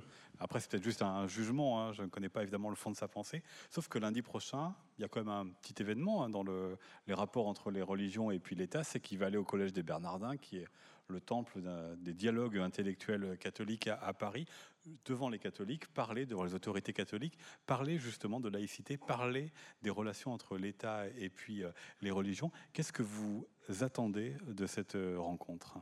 Et donc de ce, propos qui va porter Alors, euh, deux choses. Emmanuel Macron quand vous dites une laïcité libérale, euh, il y a chez, Emmanuel Macron précisément ce que je, vous disais euh, à l'instant. Euh, l'idée d'un principe de reconnaissance et d'un principe de surveillance. je reprends, si vous voulez, les textes d'Emmanuel Macron. On dit souvent il ne parle pas de laïcité, c'est scandaleux. Il, a beaucoup parlé de laïcité. Il a produit, et il va probablement en produire un autre lundi prochain, cinq discours sur la question du rapport aux religieux. Cinq discours. Le premier discours étant une, allocution euh, au Conseil français du, culte musulman en juin dernier, le dernier euh, ayant été prononcé lors de la cérémonie des vœux adressés aux autorités religieuses. Et alors, ce qui caractérise euh, Emmanuel Macron, c'est qu'il accorde une très large place ce qui n'est pas évidemment sans provoquer euh, la, réticence et parfois la colère des mouvements euh, d'une laïcité euh, intégrale, il affirme la nécessité précisément pour l'État de passer, de faire dialogue avec les différentes institutions religieuses. Et il a ce mot très important euh, dans le cadre euh, du discours qu'il a prononcé devant euh, les autorités protestantes, il a ce mot. Il est impossible de pouvoir penser le bien commun sans faire référence à la pensée des institutions religieuses. Et vous voyez que nous avons là cette idée que l'État est amené dans la pensée d'Emmanuel Macron à pouvoir, il faudrait essayer de comprendre pourquoi, c'est un, un train de, longue durée, il y a chez lui cette idée que l'État ne peut pas agir seul, que sa propre rationalité est trop limitée pour être totalement souveraine et qu'il a besoin, cet État, pour essayer de construire précisément le vivre ensemble ou l'être ensemble, de faire référence aux forces générales de la société civile et en leur sein aux forces religieuses. Croisant d'ailleurs le discours de Nicolas Hulot, qui récemment affirmait, sur ce terrain ils sont particulièrement en phase, que face au problème de l'écologie, les religions permettent de mettre les choses en ordre. voyez qu'à chaque fois, il y a là quelque chose de tout à fait significatif dans notre société. Euh, l'idée précisément que l'État fait de plus en plus appel aux ressources de sens et parfois aux ressources de lien des euh, communautés religieuses. Mais en même temps, chez Emmanuel Macron, vous avez autre chose. Il ne cesse, dans ses discours, les cinq ou six discours que je viens de préciser, de montrer que, ou d'essayer de montrer que l'islam n'a pas eu en France la même histoire que les autres religions. Que les autres religions, à travers le temps, ont été amenées, parfois d'ailleurs sous l'influence du pouvoir politique, ont été amenées précisément à passer compromis avec les lois de la modernité. L'islam, il le dit très clairement, et il l'a dit en particulier dans son discours des vœux, est arrivé plus tard. Et donc, euh, parce qu'il est arrivé plus tard, n'a pas pu négocier de la même manière son entrée, son inscription dans la société française. Et il a ce mot qui n'est pas sans évoquer le contrôle que j'évoquais tout à l'heure. L'État peut vous aider à vous inscrire dans la société française. C'est un mot à la fois plein de promesses, mais également plein de menaces, et qui renvoie précisément à l'ambivalence de notre moment actuel. Les religions ont leur place, mais une place qui ne vaut qu'à partir du moment où elles s'inscrivent dans le cadre d'une démocratie constitutionnelle qu'elles reconnaîtraient. Évidemment, il y a encore beaucoup de choses à dire, euh, Philippe Portier, mais ça va être le temps de vos questions. Sauf que, sauf que, on a parlé finalement que d'une partie euh, du cycle Croire. Or, notre cycle s'intitule Croire ou ne pas croire. Et je voudrais terminer une dernière question justement par cette euh, partie ne pas croire, alors qui est très vaste, qui est très compliquée parce qu'il y a à la fois les athées qui, pour qui ne pas croire est une conviction, mais euh, comme on, voilà, c'est expliqué sur la rencontre qui, était, qui concernait cela l'année dernière, il y a aussi ceux qui ne se posent pas la question. Donc évidemment, ce n'est pas un groupe constitué, ce n'est pas quelque chose de réfléchi et donc de force de proposition. Est-ce que par rapport au débat sur la laïcité, par rapport à la quête de sens, est-ce que finalement, toutes ces personnes qui ne croient pas ne sont que des spectateurs impuissants? Alors, euh, votre question est très, très complexe. Euh, qui ne croit pas? Euh, Croire en quoi? Première remarque, une remarque d'ordre quantitatif. Aujourd'hui, 40% à peu près de la population française. Euh, nous sommes au deuxième rang en, Europe, juste après les Tchèques, et les troisième rang, juste après les Tchèques et les Estoniens. 40% euh, de la population française ne croit 40% de la population française déclare n'appartenir à aucune religion. Alors, on, essaye d'aller plus loin dans, dans, nos études et on leur demande, mais euh, vous croyez en Dieu? Et là, 25% euh, de la population française dit non. C'est plus pareil. Et ça n'est plus pareil. Donc il y a euh, en effet un différentiel de 15 points là, où des gens qui euh, n'appartiennent à aucune religion admettent tout de même de croire dans une puissance qui les dépasse de toutes parts. Alors, ayant dit cela, si vous voulez, je n'ai pas répondu de manière très claire à la question. Je voudrais y répondre en, vous offrant, vous, proposant au moins une typologie. Euh, du côté de ceux qui appartiennent à une religion, qui disent appartenir à une religion, on voit bien euh, deux catégories euh, dans l'intensité du lien. Vous avez les pratiquants. Et vous pouvez vous dire que lorsque quelqu'un se dit pratiquant, c'est une forme d'adhésion qui est une forme d'adhésion très impliquante. Être pratiquant, c'est adhérer de manière euh, beaucoup plus intense que lorsqu'on ne l'est pas au système de normes qui euh, structure la religion en question.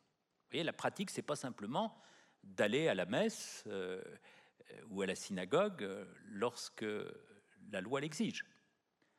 La pratique, c'est aussi à travers ce geste de pratiquer, accepter, manifester l'adhésion à tout un système de normes. Vous avez dans ce modèle-là ceux qui adhèrent à la religion, ceux qui pratiquent et ceux qui ne pratiquent pas. Mais la question euh, d'Arnaud Vasmer était d'un autre type. Elle portait précisément sur les 100 religions.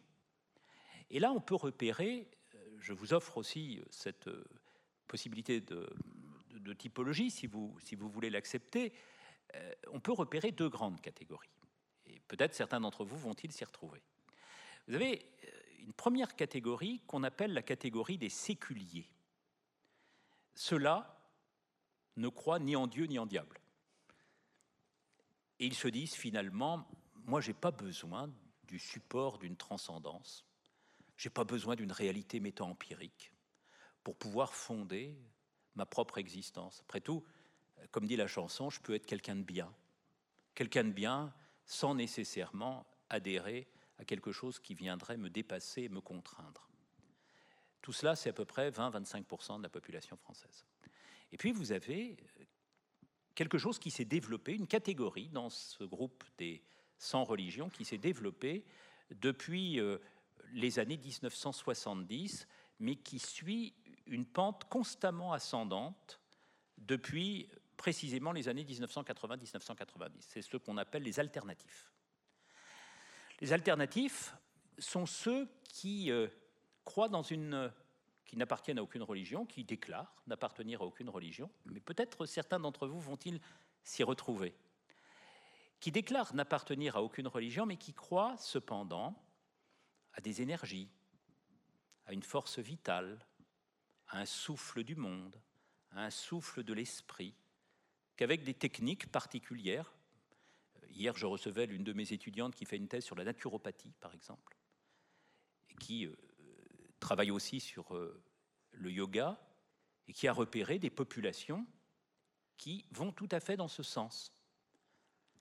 Euh, l'adhésion à la naturopathie, ce n'est pas simplement un mode de guérison. Ça renvoie à toute une conception holistique de l'existence où joue précisément la possibilité d'une force vitale. Et alors, ces populations-là ne, ne croient pas dans un Dieu de puissance, n'adhèrent pas nécessairement à des rituels codifiés. Ils sont portés par ce qu'on appelle, dans euh, le langage contemporain, une spiritualité. Une spiritualité qui les renvoie à autre chose qu'eux-mêmes, qui les renvoie à des forces mystérieuses ou mystériques, qu'ils euh, essayent euh, de, de faire travailler à partir de leur propre méthode de réflexion, de prière, d'observance éventuellement rituelle, mais dans un cadre qui n'est pas celui des religions institutionnelles. Et voilà, je crois, à partir de, de ce terrain, si vous voulez, la possibilité de penser la non-croyance la non-croyance s'affirme euh, en effet dans, une certaine immanence, mais elle peut s'affirmer aussi dans le respect d'une transcendance moderne qui doit beaucoup, vous avez eu ici, je crois, des conférences sur ce terrain, à l'apport, par exemple, d'une spiritualité orientale qui, de manière syncrétique, viendrait nourrir des horizons de sens qui doivent beaucoup aussi euh, à l'éthique occidentale. Merci à vous. À vos questions euh, à présent pour poursuivre la conversation nous avons une première question euh, tout en bas à gauche. Je vous remercie beaucoup. Euh, J'adhère assez à la fresque historique que vous avez dressée entre le catholicisme et le monde musulman. À cette nuance près, c'est que je crois quand même que de nos jours, il y a peut-être un certain relent du catholicisme qui se manifeste de deux façons. Premièrement, par euh, des, diacres qui sont de plus en plus nombreux, et deuxièmement, euh, par les mouvements de jeunesse catholique. Par contre, il y a euh, une religion dont vous n'avez pas parlé et sur laquelle, sur laquelle j'aimerais vous entendre. Il s'agit de la religion juive qui vit beaucoup du souvenir du régime de Pétain et de Drancy, encore aujourd'hui. On va peut-être sur la, première partie, parce qu'après, je ne sais pas trop quelle été votre attente sur la seconde. Euh, oui, il y, a, des questions, euh, y a deux questions euh, très, très, très importantes. la première question, c'est le devenir du, catholicisme, du catholicisme français. Je, ne voudrais surtout pas, évidemment, que vous reteniez de, de mes paroles l'idée que nous aurions comme le disait Michel de Certeau, devant nous, la beauté du mort. L'idée d'un catholicisme qui serait voué, au fond, à ne nous laisser que des vestiges de chrétienté. Hervé Lebras et Emmanuel Todd parlent de catholicisme zombie. Oui, un catholicisme qui est déjà presque mort. Voilà. Il ne reste plus que les valeurs et puis la spiritualité et la, voilà. le Alors, je pense qu'il faut faire très attention à cela.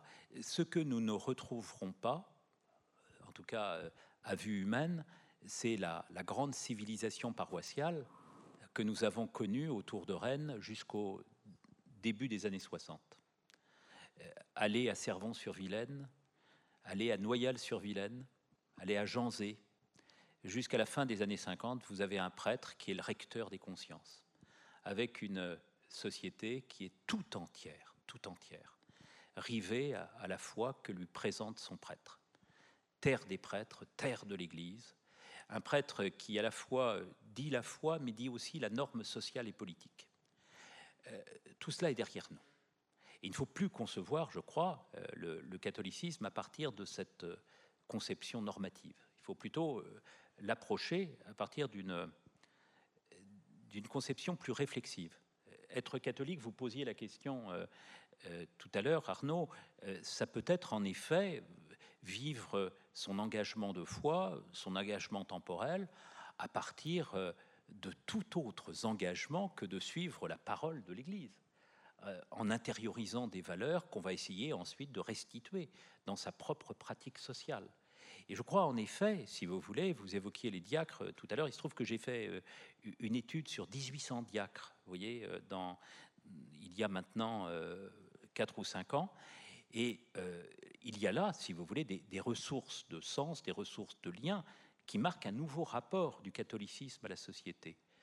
Ces hommes, mariés souvent, inscrits dans la réalité professionnelle et qui accompagnent, c'est le destin souvent du diacre, pour les deux tiers d'entre eux, qui accompagnent les souffrances du monde. C'est une façon, en effet, pour le catholicisme de reconstituer son rapport à la société. On pourrait évoquer aussi cette idée que euh, la culture euh, de notre pays n'est pas une culture à ce point dissociée du catholicisme. Vous voyez, quand on pose la question aux Français, mais pour vous, quelle est la religion qui pose le moins de problèmes à la laïcité? Les Français répondent en masse le catholicisme. Quelles sont les religions qui posent le plus de problèmes à la laïcité? En masse, l'islam et en deuxième lieu, bizarrement, le judaïsme.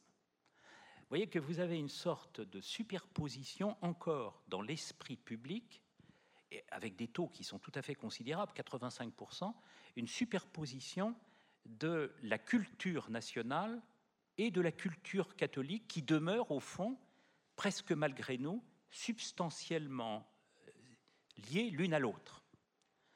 Alors, ça, ce sont des points qu'il faudrait évidemment avoir présents à l'esprit, et j'ajouterais que euh, le catholicisme se renouvelle, me semble-t-il, dans ses pratiques à partir de cet enracinement culturel-là.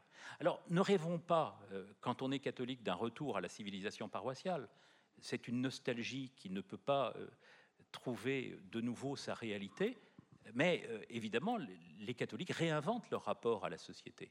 Quand vous avez encore dans une société 30% des enfants qui sont baptisés, bien sûr, ça n'est pas les 88% que je vous disais tout à l'heure.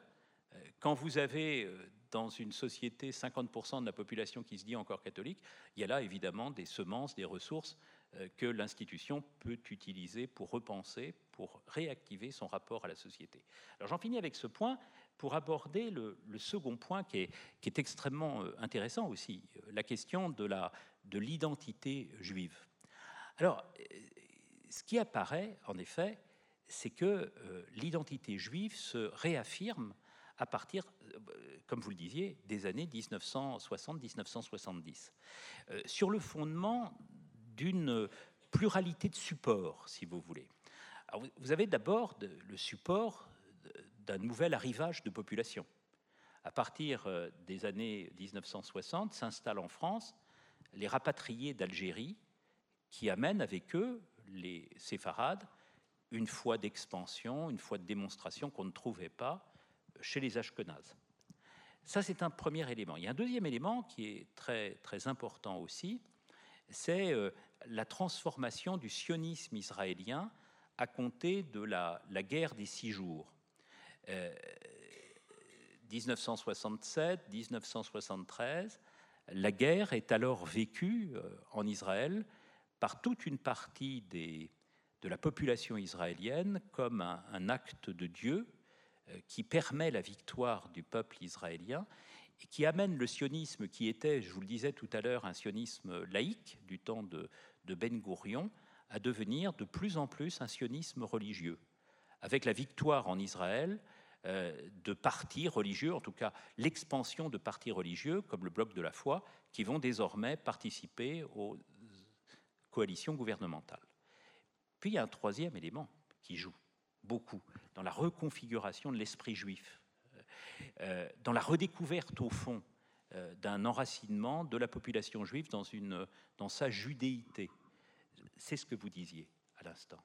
Euh, le sentiment, en effet, mais qui relève aussi du patrimoine que j'évoquais tout à l'heure, le fait que nous cherchions les uns et les autres à trouver nos racines dans des patrimoines, dans des éléments antérieurs de constitution de notre propre identité, c'est que euh, va se mettre en place, à partir des années 60 et plus encore à partir des années 70, une mémoire de la Shoah. Et c'est à partir de la mémoire de la Shoah que va se constituer, en effet, une identité juive euh, qui se réaffirme dans sa, dans sa fierté, dans sa cohésion.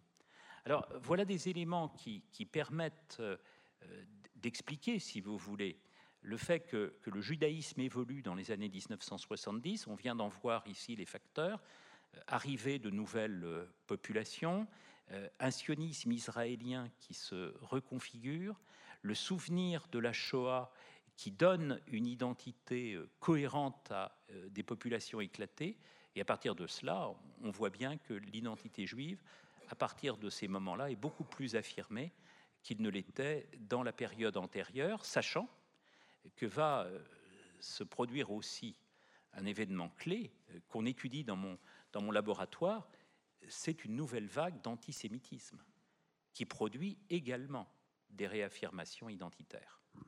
Une nouvelle vague d'antisémitisme qui a été longtemps portée par euh, l'extrême droite et qui se trouve aujourd'hui, c'est aussi un élément de reconfiguration du paysage religieux, parfois porté par des idéologues et pas simplement des idéologues musulmans. Une autre question?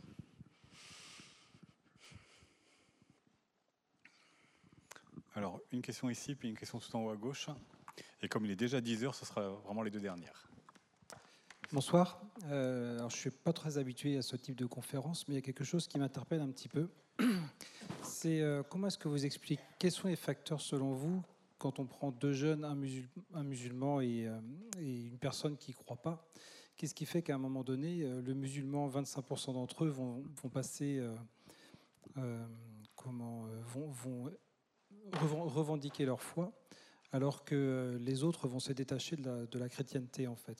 C'est quoi les facteurs qui puissent à un moment donné, pour deux personnes qui peuvent grandir ensemble, un quart d'entre eux va, affirmer une foi et va même la montrer, la, sortir dans la, dans la rue, alors que l'autre va complètement s'en détacher. Pardon, à l'intérieur de la, à l'intérieur du monde musulman?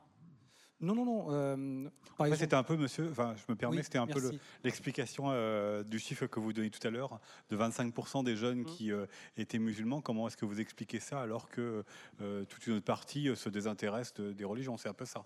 En grandissant dans une même en société. grandissant dans une même euh, société, voilà. Mm. Alors, euh, je ne sais pas si on peut euh, expliquer les choses de manière parallèle. ce que je voudrais essayer de faire, et vous en tirerez peut-être les, les conclusions vous-même, c'est de prendre les deux populations l'une après l'autre ce qui caractérise le, monde musulman, c'est que vous avez euh, dans la population des 15-25 ans, 15-30 ans, une réaffirmation très forte de la piété individuelle, qu'on voit euh, déjà émerger dans les années 90, mais qui connaît dans les années 2000 et 2010 une accentuation. Euh, respect du, ramadan, prière, fréquentation de la mosquée. Bien. alors, souvent, ça s'accompagne, car je vous disais que la pratique est très liée au système de normes, ça s'accompagne en effet d'un durcissement du rapport aux normes musulmanes. à tel point qu'une enquête récente, si vous voulez, mettait très clairement en évidence que pour euh, plus de 25%, pour 30-35% des jeunes musulmans, euh, la loi de la République compte moins à leurs yeux que la loi de Dieu. Euh, mais pour une partie d'entre eux, les choses vont encore plus loin. Il y a une justification même de la possibilité de la violence face à la discrimination. Donc vous voyez que ce sont des chiffres qui peuvent apparaître comme étant, étant inquiétants et qui n'ont pas été produits par des officines d'extrême droite. Hein. Il s'agit de, collègues de Sciences Po qui ont, de la manière la plus distanciée possible, essayé de faire cette analyse auprès des, élèves des lycées de Lille, Paris, enfin la région de Créteil, Dijon et Grenoble. Et à partir de cela, on a des éléments sur les systèmes de valeurs qui euh, sont ceux que je viens d'indiquer. Alors, toute la question, c'est de savoir pourquoi il y a des réaffirmations religieuses à un certain moment de l'histoire, du côté de cette population-là. Alors, ce qui apparaît très clairement, si vous voulez, c'est que euh, il y a deux facteurs qui jouent, mais qui, entrent en interaction. Il y a un premier facteur qui est très net et qu'on retrouve aussi euh, chez les radicaux, euh, ceux qui vont passer du côté de la Syrie à un moment donné, c'est qu'ils n'appartiennent pas, contrairement à ce qu'on peut dire, à euh, des populations qui seraient des populations éventuellement de cadre moyen ou de cadre supérieur, dont les parents n'auraient pas bien surveillé leur éducation. C'est pas du tout comme cela que les choses se passent. On voit bien que c'est dans certains quartiers, qui sont des quartiers totalement déshérités, en touchant des populations qui sont des populations mal socialisées et mal intégrées. Et ici, la question du marché du travail est tout à fait essentielle. Ceux qui manifestent le plus des réaffirmations de piété sont ceux qui précisément échappent à l'intégration par le travail. Dès lors que vous entrez dans euh, le parcours d'un citoyen ordinaire, doté de, droits sociaux euh, partagés, droit au travail en particulier, vous échappez en général évidemment, vous me trouverez toujours des exceptions, mais statistiquement, les choses sont absolument claires. Vous échappez en général à cette réaffirmation identitaire, qui parfois peut aller beaucoup plus loin euh, lorsqu'il s'agit en particulier de, de la radicalité Daesh. Mais globalement, là, vous avez 20-25% de la population qui vit dans des quartiers qui sont des quartiers totalement défavorisés, avec eux-mêmes des parcours de vie qui sont des parcours de vie de profonde désintégration sociale. Et s'ajoute à cela un élément sur lequel nous n'avons pas suffisamment, jusqu'à ces derniers temps, euh, prêté attention. Il y a eu un très beau livre d'un journaliste euh, qui s'appelle Le Grand Chaudron sur la petite ville de Lunel, dont nous parlons beaucoup en ce moment en raison du procès. C'est que euh, il faut que ces personnes rencontrent en même temps un discours et que se constituent dans ces quartiers-là, en effet, des communautés, des groupes qui diffuse une parole qui permet à ces jeunes désintégrés de trouver une fierté qu'ils n'ont pas dans la société ordinaire. Et c'est dans l'interaction entre la raison sociale et la raison organisationnelle qu'il faut trouver en effet ces réaffirmations identitaires, sachant qu'elles s'accompagnent très souvent, vous le savez, d'un regard sur la scène internationale avec des modèles d'achèvement, euh, modèle iranien dans les années 1970, le modèle de certains héros musulmans qui apparaissent euh, sur le devant de la scène et qui permettent à ces jeunes-là de trouver une cohérence à leur propre existence. Tous les récits de vie qu'on relève vont dans ce sens-là, avec l'idée aussi d'un partage, on parlait à l'instant d'Israël, d'un partage de la souffrance de la Palestine.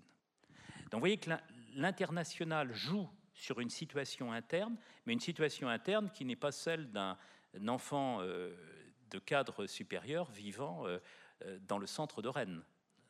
On a affaire à d'autres à d'autres populations qui trouvent dans la religion une sorte de substitut à leur propre déshérence d'existence.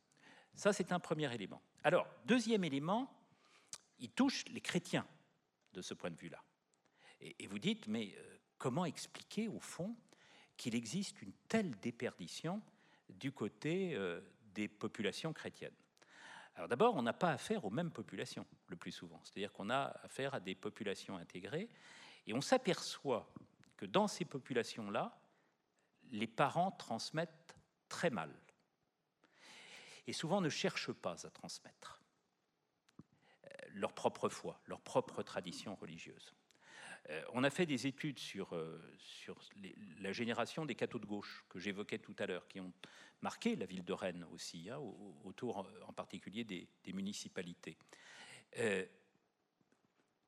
les parents sont catholiques de gauche, vont à la messe, ils accompagnent l'action catholique. Une génération plus loin, les enfants ne vont plus à la messe et se situent plus davantage que du côté des catholiques, du côté des sans religion. Et là, vous voyez que vous avez une perte dans les années 1980, très repérable dans les années 1980-1990, de la part de la population chrétienne, une perte de la transmission. Alors, il faudrait, parce que votre question nous incite à aller chercher de ce côté, comprendre pourquoi précisément on transmet mal dans ces familles-là. Alors, là-dessus, vous, m'incitez, si vous voulez, à, produire des, analyses sociologiques. Il y en a une très belle de Jörg Stolz, très, convaincante. Jörg Stolz est un, un sociologue suisse qui vient d'écrire un ouvrage intitulé Religion et spiritualité au temps de la société de l'ego, la société du moi. Et il démontre au fond que pour certaines populations, euh, lorsqu'on a le choix entre des biens séculiers et des biens religieux, lorsqu'on est une population intégrée, on choisit de manière très majoritaire les biens séculiers plutôt que les biens religieux. Les biens religieux, on les choisit dans la société de l'ego lorsque précisément euh, on n'est pas intégré, lorsqu'on n'accède pas aux biens séculiers que nous offre la société sécularisée dans laquelle nous vivons lorsqu'on adhère, lorsqu'on a les, moyens à la fois intellectuels et matériels d'accéder aux biens séculiers, alors on choisit plutôt l'existence euh, facile, aisée au fond, l'existence hédoniste de la société séculière. Et donc c'est une thèse qui, qu'évidemment je ne peux présenter ici qu'en 30 secondes, avec toutes les limites euh, qui accompagnent cette présentation, mais c'est une thèse qui, permet tout de même de rapporter euh, le différentiel de religiosité entre les jeunes musulmans et les jeunes chrétiens à des conditions sociales d'existence qui sont des conditions différenciées. Euh, au fond, expliquer le religieux par autre chose que le religieux, l'expliquer aussi par le social, même si, comme je vous le disais tout à l'heure, il faut aussi prendre en compte des éléments religieux. J'évoquais pour les quartiers en question difficiles la présence de communautés religieuses intenses, ce qu'on appelle de manière trop globale les salafistes. Et puis, euh, du côté des chrétiens, l'idée que les groupes se sont euh, dissous, très souvent, du fait de la crise de la civilisation paroissiale, du fait de la crise des mouvements euh, de jeunesse catholique, et puis avec des parents qui, au nom de la liberté de conscience, si forte dans le milieu chrétien, surtout après le Concile Vatican II, ont du mal précisément à transmettre de manière autoritaire leurs propres valeurs. Et puis donc, dernière question, je vous demanderai question courte et réponse vraiment brève, hein, s'il vous plaît.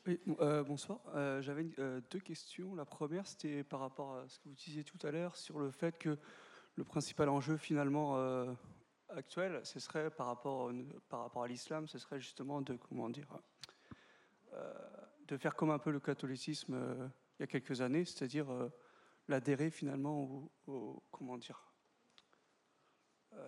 sur euh, le, principe de la loi de la République, mais je voulais savoir, ma question c'était sur, sur quel domaine en fait l'islam s'accorde pas sur la loi en fait de la République.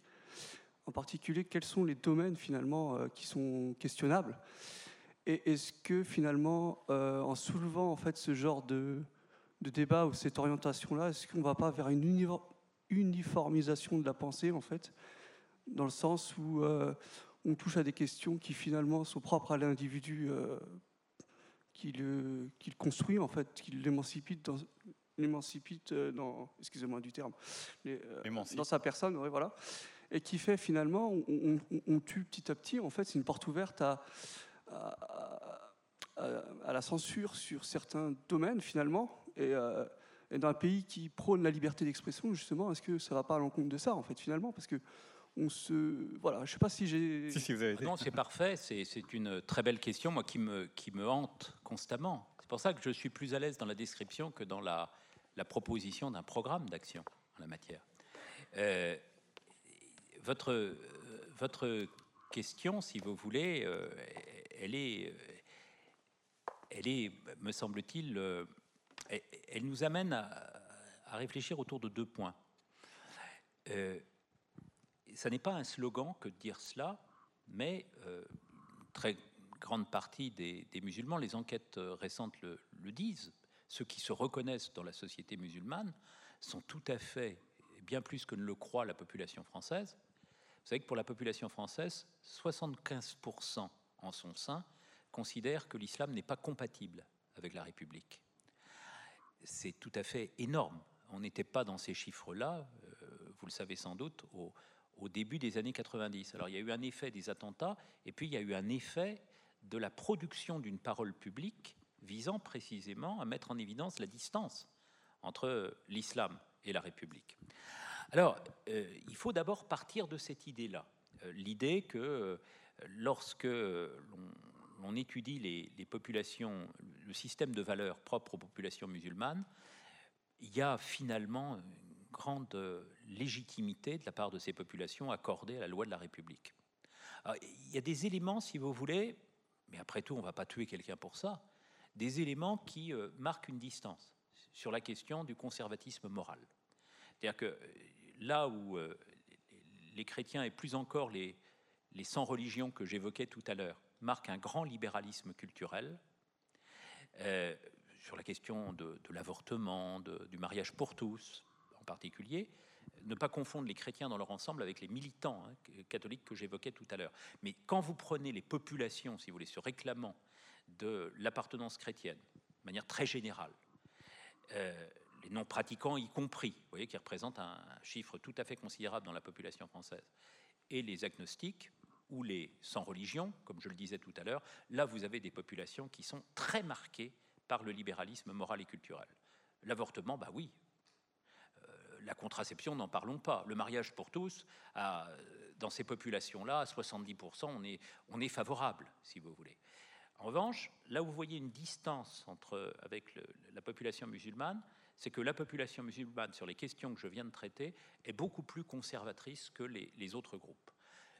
Mais comme vous le dites, peut-être certains d'entre nous ne seront pas d'accord, moi je, considère que ça fait partie tout à fait du débat démocratique.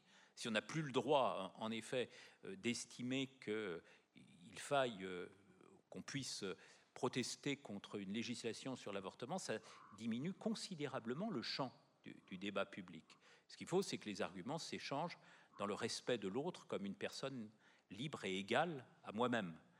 Mais on ne peut pas, sur cette question-là, resacraliser nos existences en évitant de placer dans le débat, dans la controverse publique, des questions qui gêneraient. il se trouve précisément que la population musulmane, sur ce terrain-là, apparaît très clairement en décalage avec les normes ordinaires du libéralisme culturel, moral, tel qu'il s'est développé depuis les années 1970. Mais sur les questions les plus importantes, me semble-t-il, la question de l'acceptation des fondations de notre société, fondations constitutionnelles. Est-ce que la loi de l'État doit l'emporter? Est-ce qu'il faut obéir à une loi légalement adoptée? Sur ces questions-là, les musulmans sont des citoyens de bonne loi. La question, elle se pose sur euh, le développement au sein d'un certain nombre de, segments musulmans de positions qui sont des positions attentatoires à l'ordre constitutionnel, comme les positions qui euh, défendent euh, des postures de violence, qui euh, remettent en cause la nécessité d'obéir à, la loi de la République, en faisant valoir une loi supérieure qui justifierait toutes les objections. Et sur cette question-là, si vous voulez, développement aussi dans certains segments de, cette population, mais ailleurs aussi, de discours qui sont des discours antisémites. Alors, la question, c'est de savoir si on accepte ça dans, la société et comment on résout ce problème.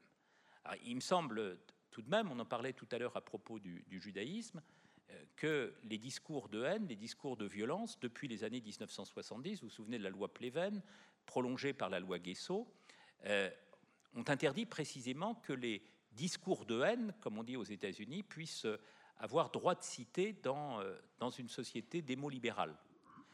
Et c'est sur, sur ces segments-là, si vous voulez, que j'appelle d'une certaine manière très modestement l'attention de chacun, en essayant de développer précisément des, modalités de, formation euh, civique, euh, morale, sur ces questions qui permettent en effet de recomposer des imaginaires qui sont des imaginaires souvent portés par euh, le rejet d'autrui. Ce que je vous dis là, au fond, n'a rien de bien original. Briand et Jaurès défendaient aussi l'idée d'une éducation morale. Alors, on s'est montré jusqu'à la fin des années 1990, vous savez que l'éducation civique et morale disparaît au tournant des années 60-70, on s'est montré extrêmement laxiste sur ces questions. Et je pense qu'il y a depuis un certain temps un effort pour essayer de, rattraper, de réinscrire dans l'ordre, si vous voulez, d'une société qui ne serait pas une société de censure, mais qui serait une société où chacun accepterait que l'autre est une personne libre et égale à moi-même. Il y a cet effort-là qui semble être fait euh, par euh, le système éducatif actuel. La difficulté, et c'est une question que je me pose constamment, c'est où placer la frontière. Transmettre des valeurs, oui, à condition que ces valeurs permettent cependant à la différence de s'exprimer. Et c'est, me, semble-t-il, dans, cette articulation de l'unité nécessaire et de la diversité souhaitable qu'il faut essayer de trouver la voie. Mais je vous assure que ce n'est pas facile à trouver, que tous les acteurs politiques en ce moment, j'en ai rencontré quelques-uns la semaine dernière sur cette question, s'interrogent précisément sur le problème d'articuler euh, les deux principes en question. Et c'est pas du tout facile quand on est confronté à cela, surtout quand, euh, en effet, euh, la pression des attentats pèse de plus en plus sur l'opinion publique. Ce sera le mot de la fin. Merci beaucoup, Philippe Portier, et merci à vous.